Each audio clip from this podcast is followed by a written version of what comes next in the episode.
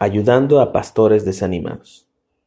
No hay un tiempo en lo particular para que un pastor se desanime, pero sí hay muchas cosas por las cuales un pastor puede desanimarse. La vida de un pastor de iglesia tiene muchos matices, hay demasiado que hacer y atender. Es una vida llena de alegría, pero con una enorme carga por otros, retos y metas que alcanzar. Cuando digo esto no solo me refiero a todo aquello que corresponde al ministerio, sino también a la vida familiar, matrimonial y personal. Lo primero que tenemos que tener claro es que el pastor es un cristiano en redención. La responsabilidad que Dios le otorga a quien Él llama como pastor no hace que el pastor sea inmune a la tentación y al pecado, o que no se va a equivocar en sus decisiones. Recordemos que la fe en el pastor no es automática por el hecho de ser pastor. Entender que el pastor de una iglesia está siendo transformado como cualquier otro cristiano nos ayuda a saber que existen varias cosas por las cuales él se puede desanimar. Por lo que antes de hablar de cómo ayudar a pastores desanimados, creo que es necesario tratar de enlistar algunos motivos por los cuales un pastor cae en desánimo.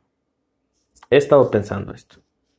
Número uno, cuando hay conflictos entre miembros de la iglesia. Número dos, finanzas escasas para la iglesia, por lo tanto, finanzas escasas para su familia. Número tres, ausencia de vacaciones.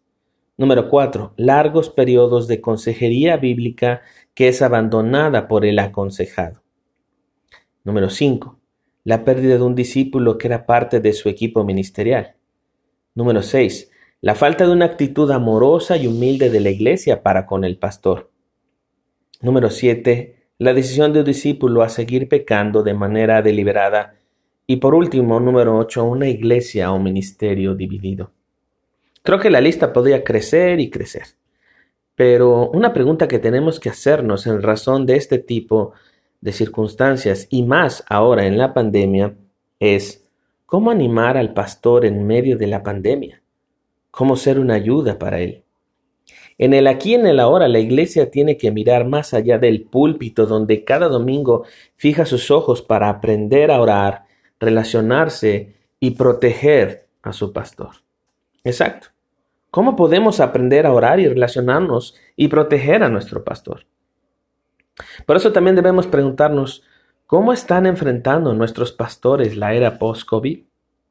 ¿Cuántos pastores están enfrentando cuadros de estrés y ansiedad por no poder tener a la iglesia reunida cada domingo? Otra cosa que me he preguntado, ¿cómo será el ministerio pastoral después de la pandemia? ¿Esto cambiará en algo? ¿Cómo será la vida de un pastor que ha perdido un gran porcentaje de sus miembros o el local donde su iglesia se reunía? Estas son preguntas prácticas a realidades cada vez más constantes.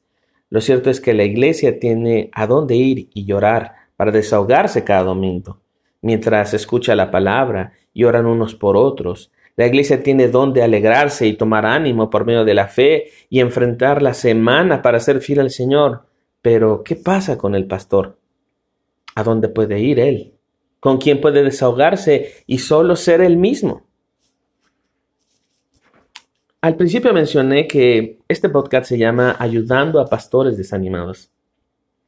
Este episodio, así lo titulé. Y aquí encuentro una afirmación y una pregunta. Número uno, hay pastores desanimados. Y número dos, ¿quién debe animar a los pastores? En Hebreos capítulo 10, verso 24 dice, y considerémonos unos a otros para estimularnos al amor y a las buenas obras. Las dos palabras a resaltar es considerémonos y estimularnos. Es interesante que las dos palabras están en plural y las dos, los dos son verbos, además que nos ayudan a ponerlo en acción. En el capítulo 10 de Hebreos en el verso 19, el autor está hablando en el contexto de la iglesia, por lo que la respuesta es a esta pregunta, ¿quién debe animar al pastor? Es que la iglesia debe y necesita ser quien considere y anime al pastor. Es muy importante resaltar que el pastor es parte integral de la iglesia, no es un ente ajeno, no es alguien que entra y sale, al contrario, él es parte esencial del cuerpo local de la iglesia. Así que la manera de considerarlo es como cuando uno inclina su rostro para mirar de manera detallada lo que acontece. Y en el caso de estimular, esto nos habla de mostrar nuestro amor de manera intencional en buenas obras y en este caso para con el pastor. Con esto en mente quiero mostrar una fórmula que puede ayudarnos a considerar y estimular el amor a los pastores. Y hablando de pastores animados, creo que esto será muy importante. Lo llamé ORC, que quiere decir oración, relación, compromiso. Estas tres cosas. ¿De qué manera las podemos ejecutar? ¿Cómo lo podemos estimular? Número uno, oración.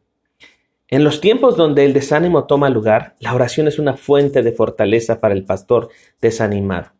La mejor manera es que te comuniques con él que le consideres preguntándole, ¿cómo estás, pastor?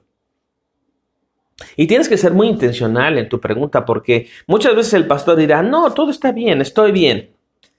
Pero sé muy amable y dile cuánto valoras su trabajo y ora por su vida con gran agradecimiento. Pide al Señor por su matrimonio, su salud y finanzas. E incluye en tu oración que Dios le llene de su amor y de su Espíritu Santo. Número 2 relación. Suele pasar que un pastor tiene tiempos de soledad y agotamiento. Durante la pandemia se ha incrementado estos tiempos y pareciera que se duplicó además la necesidad de la iglesia sin tener reunida a la iglesia. Así que es necesario que busques a tu pastor para relacionarte con él. Así que tienes que preguntarte esto. ¿Tú sabes lo que más le gusta a él? ¿Podrías decir que conoces cuál es su comida favorita o su deporte preferido? El punto que quiero resaltar aquí es que, es, es que necesitamos estimularnos al amor y estimular al pastor a esta parte relacional unos con otros. La iglesia debe buscar esto. Y no solo en el contexto de lo ministerial, entendiendo que el pastor atiende a las ovejas, sino cómo la iglesia responde al pastor. En un contexto de confianza y respeto, pero también de diversión y alegría que fortalezca el corazón del pastor. Y número tres, compromiso.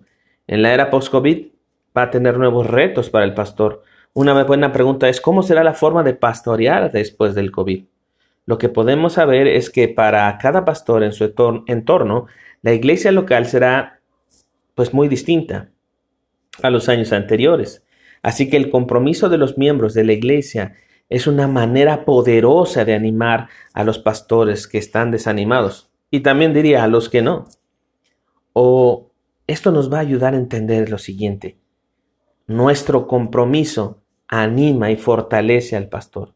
Nuestro compromiso con el Evangelio, con la palabra de Dios, con amar a la iglesia, con ser fieles a Cristo Jesús, siempre eso será una fuente de ánimo para los pastores. Así que lo que primero quiero que consideres al terminar de escuchar este episodio es esta pregunta. ¿Tu pastor necesita un ORC? Si es así, es momento de actuar. Y si no sabes cómo, pues comienza con esto. Piensa hoy en tu pastor. Búscalo ahora mismo. Seguramente él necesita un ORC. Recuérdalo de esta manera. Oración, relación, compromiso es momento de actuar. Hablemos de la persona más importante, la persona de Jesucristo.